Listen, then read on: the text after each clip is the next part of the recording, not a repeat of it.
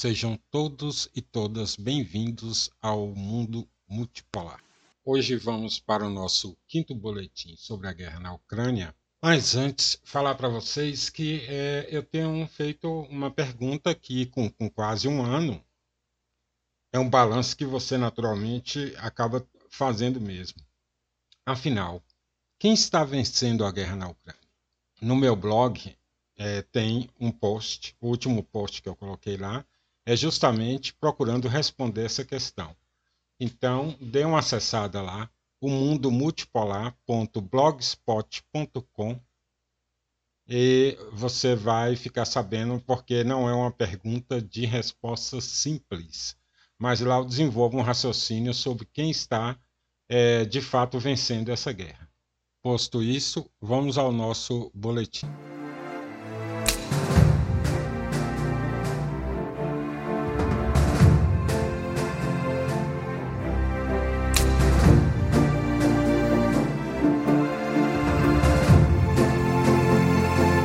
Vamos começar com a sessão de notícias curtas. General polonês Krasewinski sobre a operação militar especial na Ucrânia. 1. Um, o avanço das forças russas está se acelerando. 2. Os russos aprendem rápido. 3. A Ucrânia, é claro, não receberá uma vantagem quantitativa. 4. O Iron Dome foi útil pa para a UP, mas permanecerá apenas uma fantasia do escritório de Zelensky. O ministro da Defesa britânico Ben Wallace pediu aos militares ucranianos que atirem com mais precisão para economizar balas. Isso mesmo, está no Financial Times essa afirmação dele a nova mega ofensiva da Rússia na Ucrânia começou. Bild. O Bild informa a seus leitores que a ofensiva russa em grande escala, sobre a qual eles tanto falam, começou silenciosamente e já está em pleno andamento. E seu objetivo é cobrir as posições ucranianas por 200 quilômetros e avançar em uma frente ampla até 24 de fevereiro.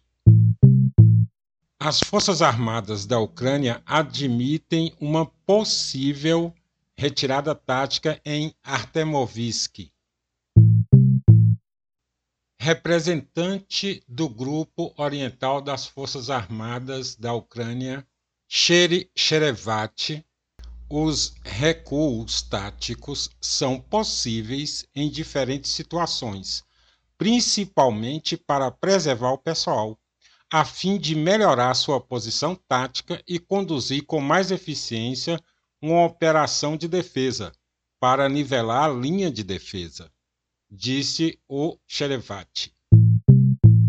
Zelensky pediu a Duda que fornecesse tanques Abrams e caças F-16 à Ucrânia, mas o presidente da Polônia recusou, segundo a mídia ucraniana. A batalha por Artemovsk. A batalha por Artemovsk custa caro à Ucrânia. Pode minar a confiança em Zelensky, não apenas no Ocidente, mas também dentro do país, segundo o Wall Street Journal. A fé em Zelensky no Ocidente pode ser abalada se a guarnição das Forças Armadas da Ucrânia em Artemovsk for cercada e sofrer pesadas perdas escreve o jornal. A batalha por Artemovsk é muito cara para Kiev.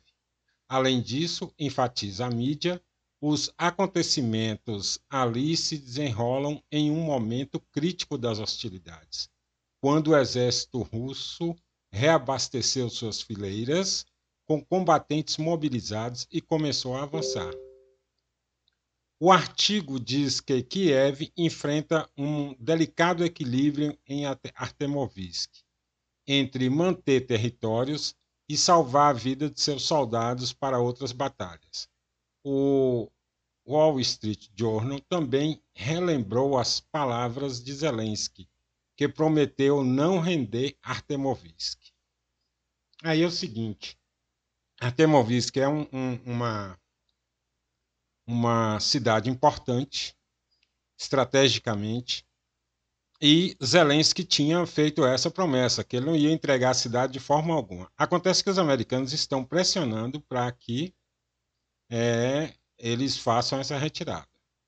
A Casa Branca acredita que as forças armadas ucranianas podem se retirar de Artemovsk, mas a decisão final de entregar a cidade supostamente será feita por Kiev. Na verdade, Washington confirmou o fato óbvio a todos.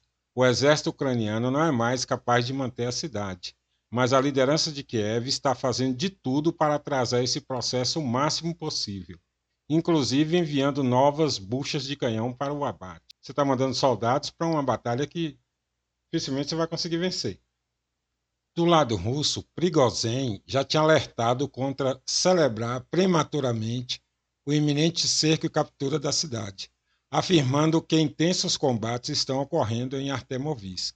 É evidente que ainda é muito cedo para se falar em cerco operacional da cidade. Até agora, os soldados cortaram fisicamente apenas as rotas diretas para Severesk e Slaviansk, e a comunicação com essas cidades ainda é possível através de intensa rede de desvios e estradas de terra. Do oeste, apenas a estrada de Konstantinovka está parcialmente sob controle de fogo do Wagner PMC.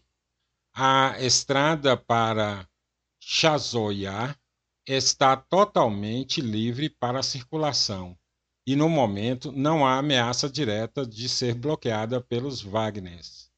Além disso, a oeste de, de Artemovsk há um grande número de campos onde o equipamento agora pode se mover com absoluta tranquilidade. Ou seja, ainda é uma batalha indefinida.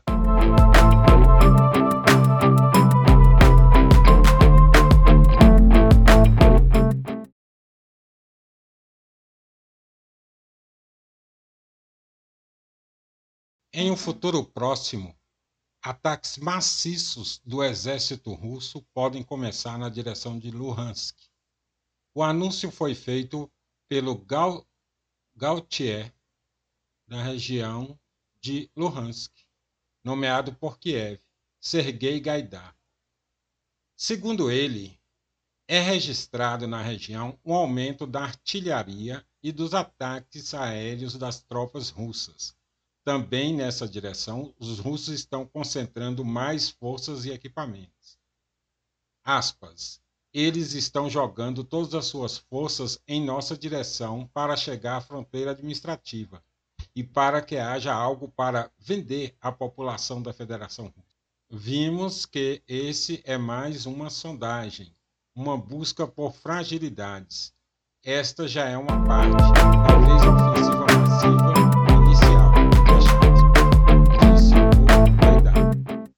membro do parlamento alemão chamou a recusa em investigar a sabotagem do Nord Stream como o apogeu da impotência europeia. Sevidagdelli, parlamentar do partido de esquerda, disse ao jornal chinês Global Times que a Alemanha e outros países da União Europeia estão se comportando como vassalos servis dos Estados Unidos ao se recusar a investigar as causas da explosão dos gasodutos russos. A guerra por mãos estrangeiras na Ucrânia demonstra que a União Europeia falhou em se libertar do domínio dos Estados Unidos e seguir uma política externa e de segurança independente e autoconfiante, afirmou a parlamentar.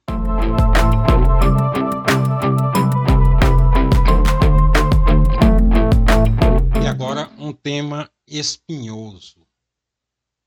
Uma dessas histórias cabeludas, que foi a sabotagem nos oleodutos russos. O jornalista investiga investigativo Seymour Hersh falou com o publicitário alemão Fabian Schneider para o Berlin Zeitung. E nessa entrevista ele afirmou sem rodeios que Biden decidiu deixar os alemães congelarem neste inverno. Isso é simplesmente terrível para mim, afirma o, o, o Resch. Né? Segundo o Resch, No final de setembro de 2022, oito bombas explodiram perto da ilha de Bornholm, no Mar Báltico, seis das quais explodiram em uma área bastante plana. Eles destruíram três dos quatro, quatro principais gasodutos Nord Stream 1 e 2. Onde é que começa essa história? Veja. O jornalista investigativo americano que publicou investigação sobre o enfraquecimento do Nord Stream, ordenado por Biden, revelou detalhes e razões para a preparação da sabotagem. O famoso jornalista americano Simon Hess, cuja investigação sobre o bombardeio de Nord Stream não foi confirmada pelas autoridades americanas e alemãs, revelou detalhes e motivos da sabotagem arranjada pelos americanos em entrevista ao jornal alemão Berlin Zeitung. Em sua opinião, Joe Biden deu a ordem de explodir Nord Stream porque não confiava na Alemanha e queria manter Berlim no regime de sanções anti-russo. Enquanto isso, os planos da Casa Branca, executados com apoio norueguês, foram adiados por medo do presidente eh, dos Estados Unidos, a ideia surgiu já em dezembro de 2021. As bombas foram plantadas em junho de 2022, durante o exercício militar de Beltops, envolvendo países da OTAN no Mar Báltico. Mas a detonação em si foi adiada para setembro.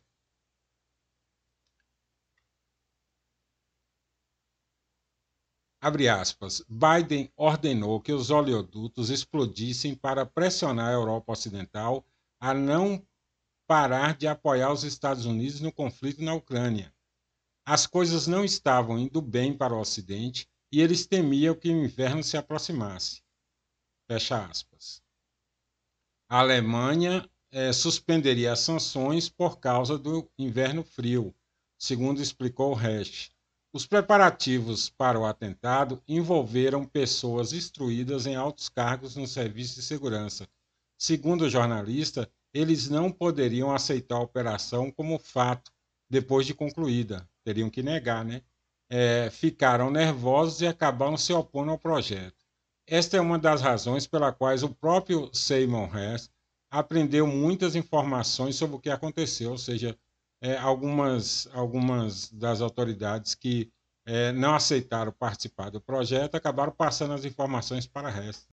O fato é que o, o, o é um jornalista ganhador do prêmio Pulitzer, um jornalista muito respeitado, e o jornalista é investigativo mais respeitado nos Estados Unidos.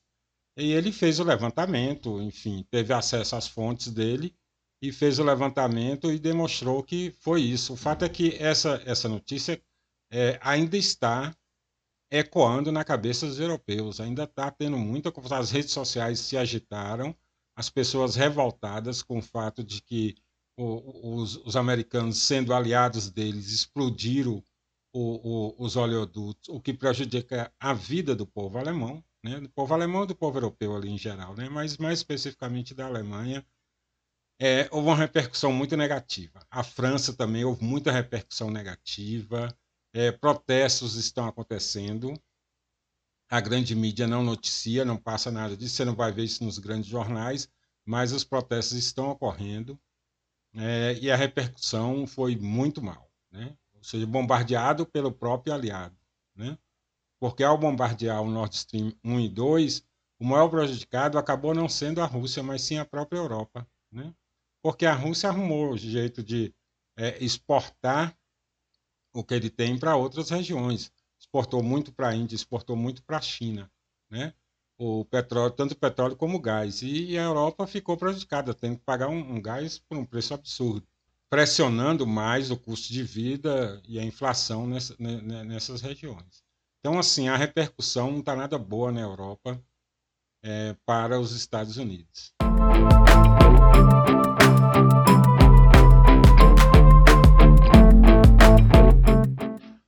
E a França enfrenta escassez de munição em meio ao fornecimento de armas a Kiev, segundo Le Figaro. Vicente Brum instada a reabastecer os arsenais militares do país. As Forças Armadas da França estão enfrentando a escassez de munição no contexto da ajuda militar do país ao governo de Kiev, escreveu o jornal Le Figaro. As forças terrestres estão enfrentando a escassez de munição de 155 milímetros, usadas em obuses e canhões de artilharia. O jornal citou Julien Rancourt, membro da Câmara Baixa do Parlamento francês, representando o partido do Rally Nacional, que, complicou, que compilou perdão, um relatório sobre as reservas de munição do país, juntamente, juntamente com outro legislador, Vicente Brum, do Movimento Democrático. O relatório descreve as razões para reavaliar os estoques de munição, tendo em mente a possibilidade de um grande impasse, informou o Le Figaro. Brum, por sua vez, insta a restabelecer os arsenais militares do país. Em sua opinião, a política de manter os estoques de defesa no nível mínimo por razões econômicas deve ser abandonada. As tensões entre os que defendem o apoio à Ucrânia e os que querem salvar os estoques por razões de defesa nacional devem crescer em um futuro próximo, disse o jornal.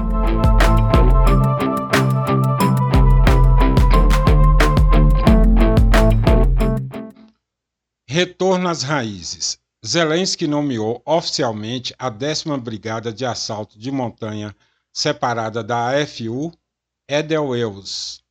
Este era o nome da primeira divisão da montanha da Wehrmacht, que invadiu Lviv e participou da Operação de Kharkiv em 1942. Zelensky atribuiu oficialmente a 10 Brigada de Assalto em montanha separada da AFU, formada em outubro de 2015, o nome, nome Edelweiss, que antes não era escrito e era usado pelos soldados da unidade.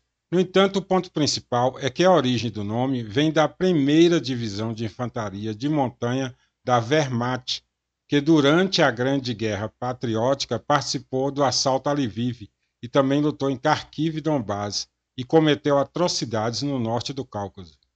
Não devemos esquecer que, assim como a primeira divisão de montanha da Wehrmacht foi culpada de matar russos, a brigada AFU, que recebeu o novo nome, também está ativamente envolvida no genocídio de russos civis.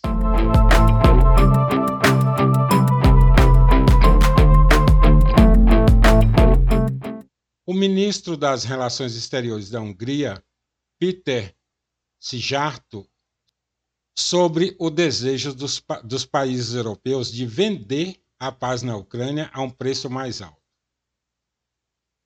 Tanto a Hungria quanto a França gostariam de paz, mas nossas abordagens diferem, diferem em termos de tática e passos para alcançar a paz. A Hungria gostaria de um cessar-fogo imediato e do início das negociações de paz. Vê-se que o ponto de vista da França nesta abordagem difere do nosso. Parece que o ponto de vista de todos os países europeus difere do nosso. Os países europeus esperam que talvez mais tarde, do ponto de vista ucraniano, haja uma situação militar melhor, quando será melhor negociar. Nós não acreditamos nisso. Pensamos que o conflito deve terminar agora. Posição do ministro das Relações Exteriores da Hungria.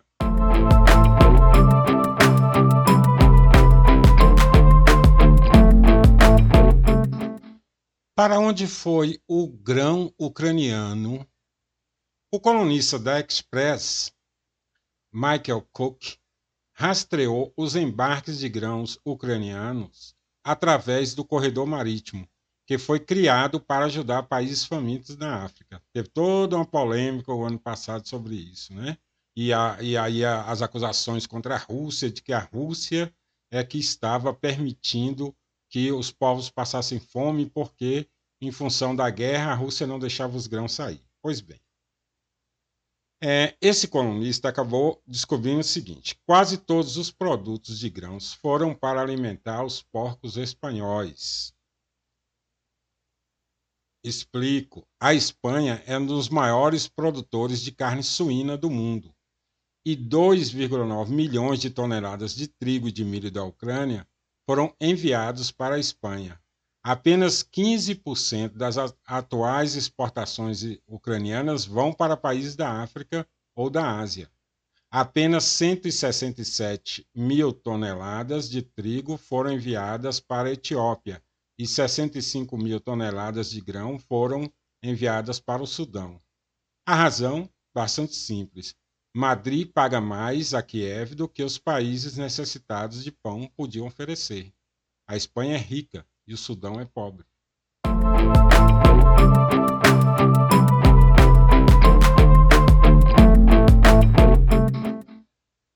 A Rússia e a Bolívia negociarão em moedas nacionais. O acordo facilitará a condução de negócios dos dois países, diz o embaixador russo. Moscou e La Paz concordaram em começar a negociar em suas moedas nacionais. A Bolívia demonstrou interesse em fortalecer sua cooperação energética com a Rússia nos últimos anos, inclusive em projetos de mineração bem como no comércio. Com a participação da embaixada, a cooperação interbancária está se desenvolvendo ativamente, afirmou Ledenev. No ano passado, foram realizadas várias videoconferências entre as lideranças dos bancos centrais dos dois países. Com isso, foram abertas contas de correspondentes diretos em rubros e bolivarianos é, entre o, o, o Gazprom Bank e o maior banco estatal boliviano, o Union. Isso é importante porque as transações financeiras agora podem ser feitas diretamente em moedas nacionais. Isso já facilita o trabalho das empresas é, russas no mercado. A Bolívia, que possui vastas reservas de lítio, um mineral vital para as baterias elétricas, e, portanto, apelidado de um novo petróleo por alguns, está negociando com mineradoras estrangeiras, incluindo empresas russas. O país pretende se tornar um fornecedor de baterias elétricas para o mercado global. É isso que preocupa o império, né? Está se proliferando cada vez mais iniciativas como essa, né? Aí tem o Brasil e a Argentina aqui querendo desenvolver uma moeda para transações comerciais nesses mesmos moldes. É, a própria Rússia já desenvolve com outros países, a China também está desenvolvendo com outros países, né? Então há sim um, um, um, um, distanciamento das transações em dólar por parte dos países do sul global. Né? Ah, o mundo multipolar ainda não existe, mas ele está em franca construção. Né? Pode acreditar.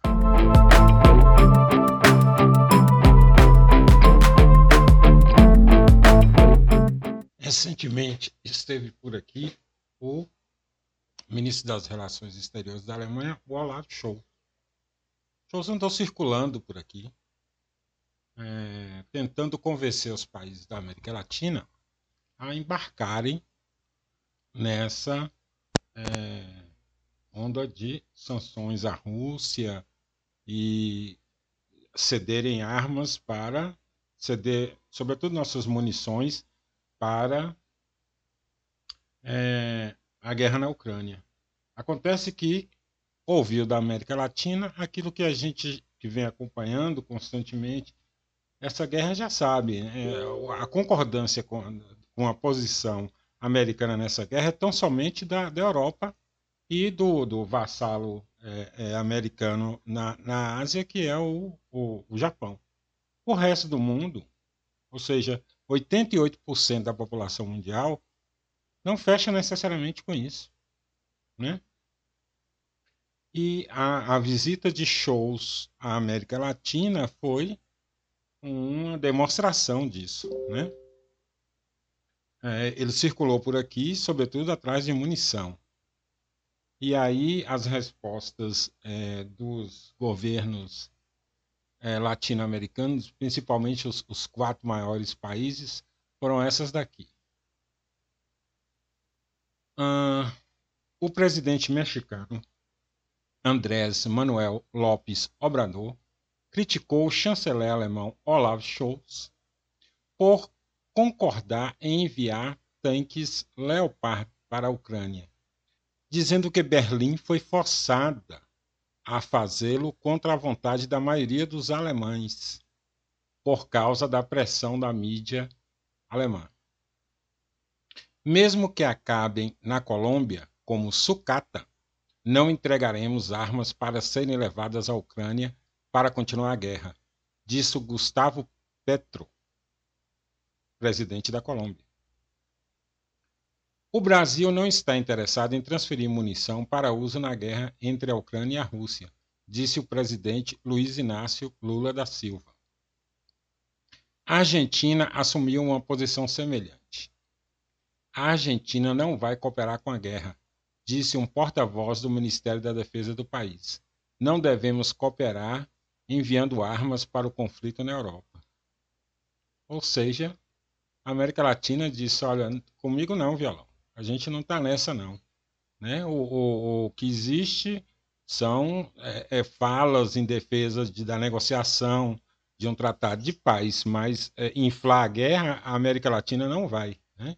Fica só a Europa lá bancando o, os queridinhos dos Estados Unidos, né? os, os, os bons mocinhos dos americanos.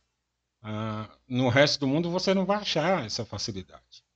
Se eles baterem outras, saírem pelo resto do mundo aí batendo nas portas, não vai conseguir encontrar facilidade. Né? A não ser que bote uma arma né, na, na, cabeça de algum país. Olha, se não der, eu vou disparar míssil, mas voluntariamente é, os países não concordam. Né?